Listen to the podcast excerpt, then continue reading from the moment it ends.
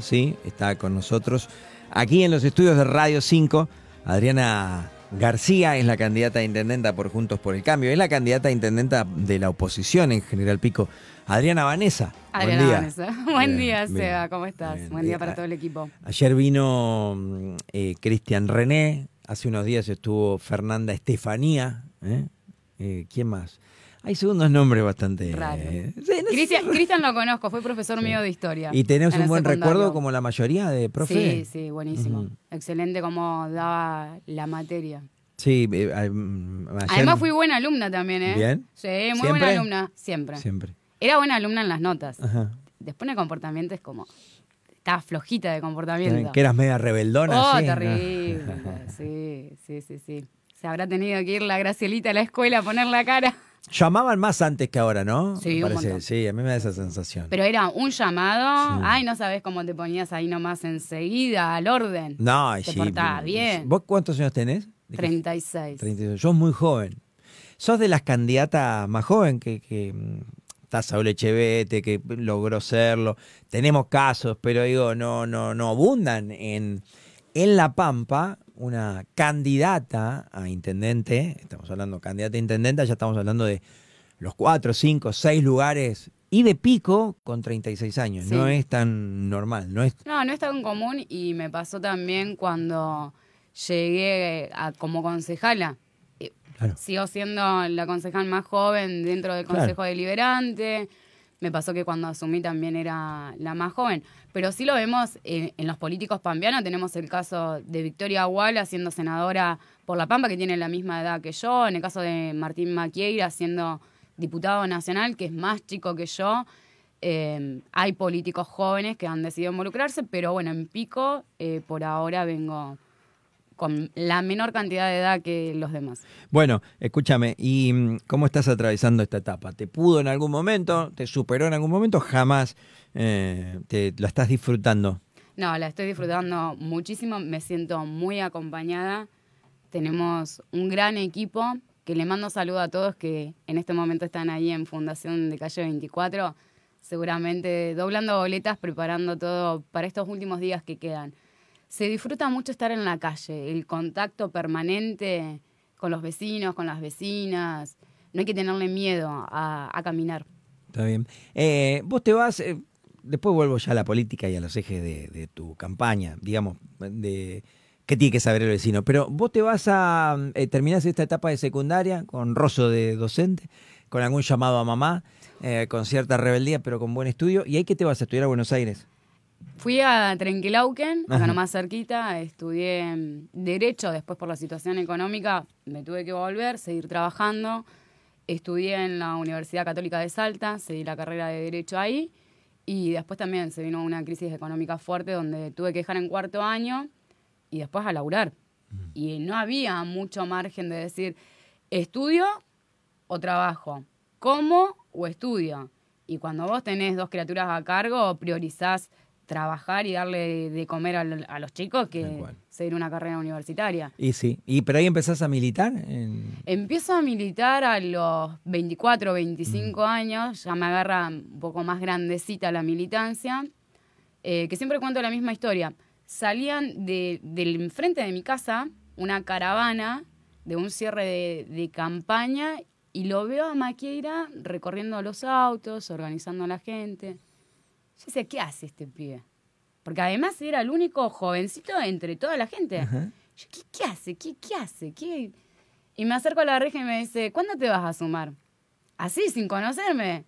Yo, da, salúdame primero, presentate. Y le digo, no, no sé. Digo, en ese momento las nenas tenían dos y tres años, súper chiquititas. Me dice, dale, dice, animate, vení un día. Y me dejó la dirección. Y así me digo, bueno, voy a probar, a ver qué onda acá. Obviamente que investigué todo, quién era, qué hacía, de dónde venía, la formación política. Y ahí empecé, yendo primero a una reunión. Le decía, a mí no me des trabajo de oficina. Digo, yo no quiero estar, le digo, digo, yo quiero estar en la calle. Y lo primero que arranqué con el PRO haciendo territorio bajando a la calle, trabajando con, en ese momento con un montón de chicos en situación de calle, em, trabajando con los famosos merenderos que se hacían en ese, en ese momento, cuando recién arrancaban toda la movida de los merenderos. Y ya después eh, me dice Martín un día, necesitamos una jefa de campaña para la campaña del 2015. Me dice, vos tenés el potencial, conoces los candidatos.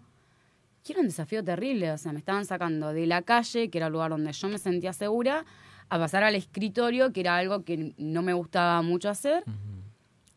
Y tomé esa responsabilidad de, acompañar en ese momento la fórmula de Alina Sebal y Olga Reynoso. Me acuerdo. Eh, y ya de ahí empecé a trabajar como más firme, empecé a capacitarme más, empezaban a bajar las capacitaciones del partido y me, me invitaban, ¿querés hacer esto? No sé, marketing político, partidos políticos, elecciones, y a todo le decía que sí, y me empezaba a gustar cada vez más, cada vez más, cada vez más. Estuve cuatro años asesorando al bloque, que está Jorge Audicio y Olga Reynoso, con ellos aprendí un montón.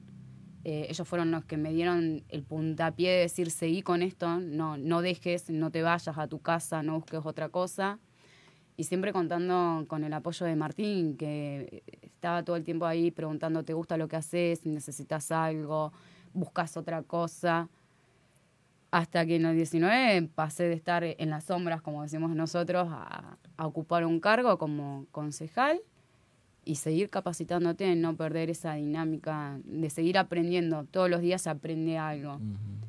Y me llegó en diciembre esta candidatura, que la verdad que la tomé con muchísimo respeto, porque es algo que uno quizás no esperaba ahora, sino dice, bueno, vamos a esperar un poquito más, pero las cosas suceden por algo y en el tiempo que suceden. Yo soy muy de creer eso. Cuando llegan, llegan y por algo llegaron, y cuando se van, se van y por algo se fueron. Está, está bien. ¿Qué no te gusta de la política?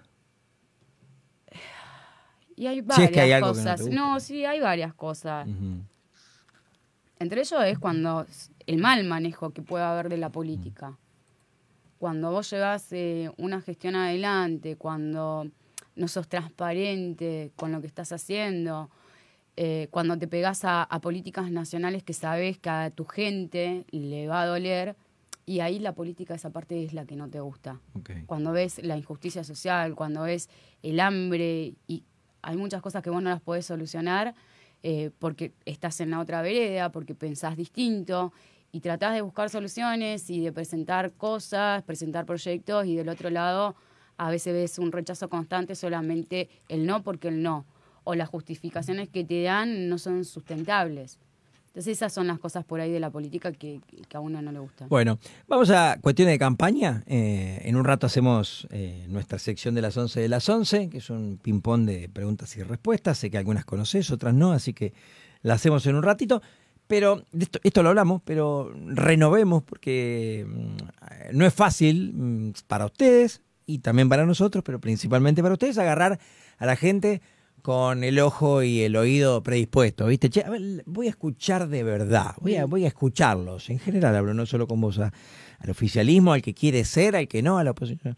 Contale que en tiempos radiales, ¿qué sería lo, principio, lo principal? ¿A dónde irías? ¿A dónde apuntarías si a vos te tocara gestionar pico? Los ejes principales salieron de esto, de la charla con los vecinos en cada barrio. Más allá de que uno tiene un diagnóstico de la ciudad, que sabe en cuáles cosas fallan, eh, uno tiene que tener esto que vos decís, el oído preparado para saber escuchar lo que te están pidiendo y también bancarte las críticas, ¿eh? No pasar por soberbio y no escuchar lo que te están diciendo en que te estás equivocando. Y en base a eso trabajamos en tres ejes. El primero tiene que ver con la seguridad.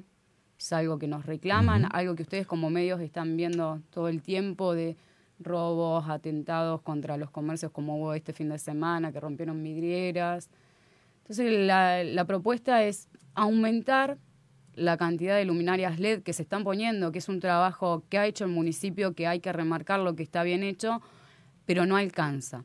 Hay en barrios que todavía siguen teniendo la famosa luz colgante en la esquina y solamente eso. Entonces tenés que reforzar la iluminación. Donde tenés una calle iluminada, ya bajás un montón el porcentaje de delincuencia. Más cámaras de seguridad esas cámaras que estén conectadas para que todos se puedan sentir seguros, eh, no solamente en la cuadra, sino en el barrio y también que la policía mm, pueda monitorear esas situaciones donde ve alguna actitud sospechosa, enviar algún patrullero o para ya directamente actuar en el caso delictivo. Eso se ve en tiempo real en las 24 horas. Eh, el tema seguridad eh, es un tema que en esta, en esta campaña no lo he escuchado tanto de otros candidatos. Sí, de parte tuya, la otra vez también lo hablamos, ¿viste? Sí, sí, sí, lo hemos hablado mucho, el tema de, seguridad. Y junto con la seguridad o la inseguridad tenemos un problema grave que es el tema de la droga, eh, cómo se nos ha metido la droga en nuestras casas. Lamentablemente es así, la droga ha avanzado, llamámosle que la pandemia hizo explotar todo esto, que chicos cada vez más chicos consumen drogas y vos ves la desesperación de los papás que te dicen, por favor, hagan algo o ayúdenme, eh, de qué manera podemos sacar a los pibes de la droga y de qué manera también vos podés sacar a los que venden droga. Entonces, para eso eh, necesitamos la creación de un consejo interdisciplinario. O sea, sentís que se puede hacer mucho más de lo que se hace. Sí, se puede hacer mucho más de lo que hace y lo primero que hay que hacer es hablar del tema. O sea, si vos no te ocupás del tema, si lo negás o no lo das a conocer, y ya no te estás ocupando nada. Vos tenés que poner la problemática sobre la mesa, sabés que tenés un problema, sabés que lo tenés en la droga, que está en todos los barrios, que la droga ha avanzado muchísimo en pico. Entonces, la creación de un consejo donde esté compuesto por los padres, que son los principales promotores de esta idea, que son los que nos piden, por favor, ocupémonos desde el tema, por las fuerzas de seguridad, por la policía, por la justicia, por educación, por salud también. Entonces, ese consejo interdisciplinario lo que va a ayudar es a prevenir y para erradicar directamente las drogas acá en la ciudad. Es, un tema que hay que hablarlo mucho. También la seguridad depende mucho de la provincia. Necesitamos un plan provincial para erradicar el narcotráfico, que Martín Berongaray también tiene un plan para eso. Bueno, que tómate ese mate tranqui. ¿Qué, qué, te, qué te dice la gente? ¿Qué, ¿Qué otras cosas pide, qué otras cosas necesita. Eh, imagino que en las campañas a veces aparece la desesperación laboral, el trabajo. También imagino que es difícil mm. eh, generarse un compromiso desde el lugar de ustedes, pero, pero ¿cómo se resuelve eso? ¿Qué hacen? bueno, el trabajo justamente es el segundo eje que nosotros tenemos de campaña. Es algo que la gente nos viene diciendo, la falta de trabajo, la falta de oportunidades para los jóvenes. ¿Cómo le cuesta a una persona emprender? Eh, el tema de los créditos que se vuelve recontra pesado cuando lo vas a solicitar y el crédito te llega a los 90 o 120 días y hoy con la inflación que tenés esa plata no te alcanza. Ya te ganó la inflación y lo que vos pediste en vez de ser eh, un salvavidas es un ancla. Te termina hundiendo porque encima lo tenés que devolver. Entonces lo que nosotros proponemos primero es ayudar a los emprendedores con créditos que sean mucho más rápidos que la demora no supere los 45 días, con la responsabilidad de acompañarlos, de asesorarlos para que el emprendimiento siga, que no se caiga. Entonces eso también es presencia del Estado. Y el compromiso de devolver ese crédito para que otro después pueda seguir su camino. Teniendo esto como pilar fundamental, vos haces un crecimiento no solamente de la ciudad, sino de la economía. El segundo es la digitalización del municipio apuntar a que dejar de usar tanto papel que hace tan mal al tema del ambiente y también por la rapidez de los tiempos. Estamos en una sociedad donde hoy todo se maneja a través de un teléfono, de una computadora, estás a un clic de distancia de todo. Entonces, ¿por qué no que las habilitaciones municipales sean de manera digital? Con el plus de decirle a aquellos comerciantes que van a emprender que primero que tienen que tener todo en regla, todo lo que tiene que ver con lo edilicio, con el, tema de seguridad, pero después darles seis meses de no tributar tasas municipales para que ellos puedan comenzar su negocio. Siempre manteniendo el Estado esa comunicación con el comerciante, a ver cómo está, cómo va llevando su negocio, e ir avisándole esta comunicación que nosotros proponemos con, con los comerciantes.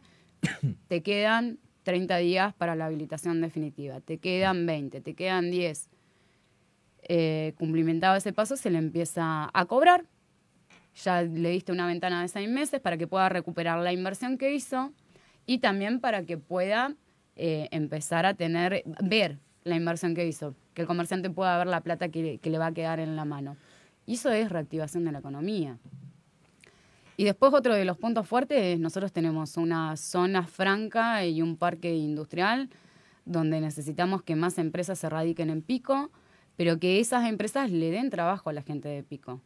Más allá de que sabemos que hay empresas que se traen su grupo armado de otras provincias, de otros lugares, necesitamos... O sea, que toman mano de obra de no piquense, digamos. Y hay muchas que no tienen mano de obra piquense, entonces lo que nosotros necesitamos es fomentar eso, fomentar la mano de obra local, con beneficios también para esas empresas, pero garantizarle también a las empresas los servicios, que puedan tener buena conectividad, que puedan tener una buena red de agua potable, que tengan gas, todo para que puedan trabajar con las comodidades que son necesarias. Mm, me, siempre hacemos alguna de la gente. Luis pregunta, ¿qué opinión tenés de lo que está pasando hoy con Patricia Bullrich?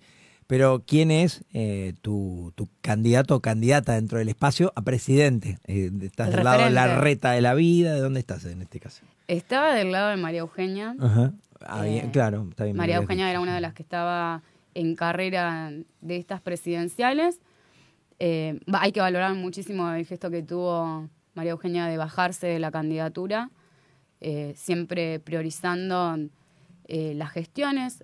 Me gusta mucho Horacio, he mantenido charlas con él, me gusta cómo ha llevado adelante la gestión. Es un tipo con el, mm. me identifico bastante con él, con este tema de ser conciliador, de ser mesurado a la hora de hablar, de siempre apostar al diálogo, de, no ser tan confrontativo. Eh, entonces la respuesta es Horacio, es el referente. Y Patricia es una persona aguerrida que ha trabajado mucho cuando estuvo como ministra, ha hecho mucho por, por nuestra seguridad. Eh, me gustaría por ahí que bajara un poquito el, el, decibel para no generar este odio que hay tanto en la sociedad, decir de un lado del otro eh, en vez de generar grietas, ir sanando, ir trabajando para, la unión. Eh, ha, empezado ese camino, pero mi corazón está con Horacio. Bueno, eh, Santiago es de mm, zona norte y me pide que te pregunte si es una posibilidad bajar las tasas. Él considera con los vecinos del barrio, con algunos de los vecinos con los que él está en contacto, que son altísimas, dicen, en relación al servicio que nos da el municipio, al menos en zona norte. ¿Qué onda? No me acuerdo que votaste en el tema de las tasas. ¿Pero qué opinas? En contra, votamos en contra de los aumentos, son aumentos cada seis meses que se dan dentro del Consejo Deliberante. Eh, lo que obviamente vos ves que en, seis, en, un aumento de seis meses con la inflación que tenés, ¿quién termina pagando los platos rotos? El vecino. Es así de sencillo y tengo a todo el equipo trabajando en lo que tiene que ver la ordenanza fiscal y tarifaria, justamente por esto, por la cantidad de metros que se le cobra de frente a los vecinos. O sea, el que paga por 12 metros de frente, por el que paga por 50 metros de frente, o el que vive en una esquina que encima tiene que pagar de los dos lados. Eh, se está trabajando en una reducción de eso, pero para reducir eso primero tenemos que optimizar todos los servicios que tenemos dentro del municipio, el tema de la basura, de la recolección, el tema del barrio, de la limpieza. Eh, sí se está trabajando en esos puntos. Bueno, cerrá, antes de pasar a la sección, que tiene una partecita de política también, eh, cerrá con el mensaje al vecino y a la vecina. Decir lo que tengas ganas. Ya has dicho todo seguramente a esta altura, en la calle, en el mano a mano, por teléfono, vía WhatsApp, en radio, en tele, en diario. Pero bueno, cerrá porque falta nada, ya estamos. Ya estamos a, nada de las elecciones. Primero agradecerles. Em, el agradecimiento es por el respeto con el que me han recibido a mí, que han recibido al equipo. Eh, por el respeto que nos tienen cada vez que nos ven caminando, que ha sido una campaña por demás de linda porque no hemos recibido agravios de nadie. Ha sido una... Perdón, fue tranquila en general además, entre ustedes. Sí, sí, fue Entiendo lo que estás diciendo, perdóname que te interrumpí, pero quería destacar esto de que fue una sin agresiones. una campaña en el marco del respeto. Creo que viene también a esto que te decía recién, de, sanar estas grietas que se van haciendo, el, odio entre los vecinos y vecinas porque piensan distinto y mostrarle a la gente que se puede hacer política de otra forma, con ideas, con fundamentos, con un plan de trabajo. Creo que todos los candidatos han entendido eso y hemos avanzado desde lo que fueron el proceso de las internas en febrero hasta ahora con las demás listas en tener esta moderación a la hora de hablar de un partido o del otro a la gente el, agradecimiento este por, recibirnos, por escuchar la propuesta. Eh, decirle que nos hemos preparado, que venimos de hace mucho tiempo trabajando para tener un pico mejor, un pico más inclusivo, un pico más seguro, un pico con más trabajo, un pico donde todos sean parte del municipio, con un municipio cercano que no se va a quedar encerrado y va a salir al encuentro con los vecinos.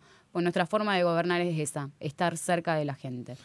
Eh, acá hacemos nosotros una breve interrupción de, de, de un minutito. Te pregunto qué